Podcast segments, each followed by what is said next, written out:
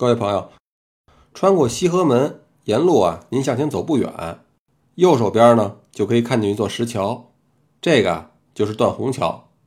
那么断虹桥呢，在元代其实就存在了，而这里呢，也正是元朝皇宫的中轴线的位置。那么如果您愿意走上桥啊，可以看看这个东侧的栏杆，也就是您右手边，从南向北数的第四只石狮子，造型非常奇特。那么关于这个石狮子呀，还关系到一段清朝道光皇帝误杀皇子的典故。这个道光皇帝啊，是属于文武双全的，而且为人非常的勤勉，严于律己。不过这些优点没能成就他作为一代明君，相反呢，倒是在他统治期间啊，爆发了著名的鸦片战争。可他呢，不仅是在工作上啊不灵，连父亲这个角色呀。其实也是非常失败的。为什么这么说呢？这个道光皇帝的长子名叫奕纬，长得呢非常壮实，那从小啊就习武验文，按今天的话讲呢就是偏科。这个骑马射箭样样精通，可是啊就是不爱读书，这个学习成绩啊可以说是糟糕到一塌糊涂。这都到了可以成婚的年纪啊，仍旧没有任何的起色。那有一次呢，这个义伟去上课，跟平时一样，他屁股底下跟长了钉子似的，一分钟都坐不住。结果被师傅训斥说：“你如果不好好读书，就当不了好皇帝。”那么这个呢，跟现如今大多数的父母对孩子说：“如果你不好好读书，就没有好未来。”其实是一个意思。不过这皇子啊，可真不是随便你就能说的了。这义伟呢，挨了批评以后啊。心存不满，就恶狠狠地对这师傅说：“等我将来做了皇帝，先杀了你。”这下啊，可把师傅给吓坏了，赶紧的跑回去找家长告状。结果道光皇帝这个当爹的呀，被这个儿子的狂妄之言给气坏了，对他由原来的不满到现在彻底失望了，于是命人把这个大阿哥叫来训斥。可还没等到义伟下跪认错，这个道光皇帝啊。越看这孩子越来气，于是走上前去，飞踢一脚，就踢在了这个义伟的下身，当时就把这个孩子给踢晕了。虽然后来经过御医的抢救，可没过几天呢，还是不治身亡了。这回道光皇帝可真的是后悔了，不过为时已晚，人死啊不能复生。在这儿呢，我想起以前看到一篇报道，说有这个家长啊，死命逼孩子学习。结果这孩子呢受不了压力，最后跳楼自杀了。到这时候呢，这家长哭着就说：“早知道这样啊，说什么也不让他学了。”所以说，这些当父母的总是等到孩子的身心健康出了问题，甚至是失去生命以后呢，才能意识到，和这些相比啊，学习成绩那是最次要的。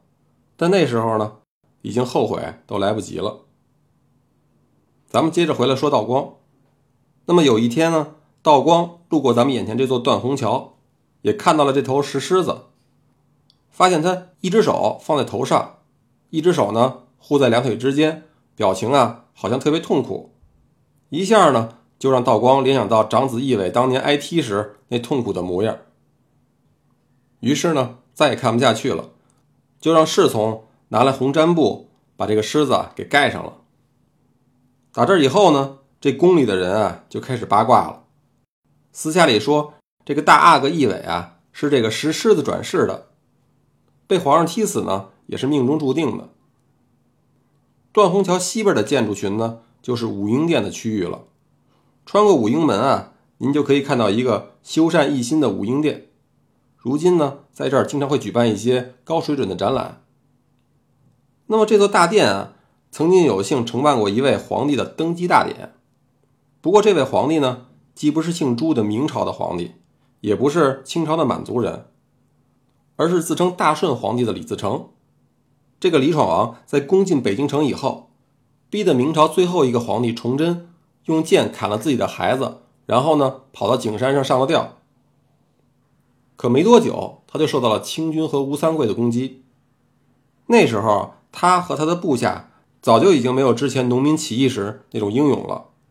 光惦记着强抢财物和女子，所以呢，很快就被打垮了，但是好不容易进了趟紫禁城，也不可能什么都不干啊。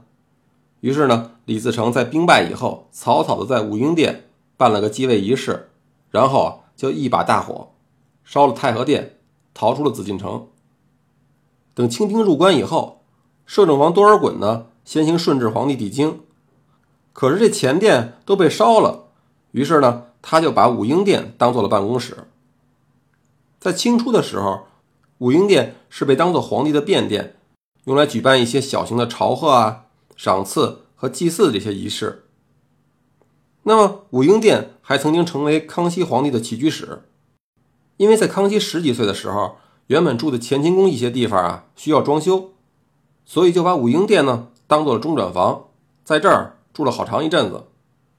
因此呢，也有史学家根据这个推论说。康熙智擒鳌拜发生的地点啊，并不是在南书房，而是在这里。那等到乾清宫装修好，康熙搬回去以后呢，因为武英殿边上有河，这院子里呢又有井，于是就把这儿改成了皇家印书馆。在乾隆年间，最初的正版《永乐大典》就是在这儿印刷的。后世呢，把这些书呢称为殿本。武英殿的后殿呢是静思殿。在武英殿印制的书啊，凡是不发行的，都是储存在静思殿里。到了嘉庆十九年夏天的时候，开始大规模的清查和整理这里的存书，把完好的呢都搬到武英殿去存放。至于那些残缺的书啊，就低价出售了。从此以后，静思殿实际上是作为存储那些印刷版片的地方。这武英殿的东西屋啊，分别是宁道殿和焕章殿。在这儿呢，就不再详细介绍了。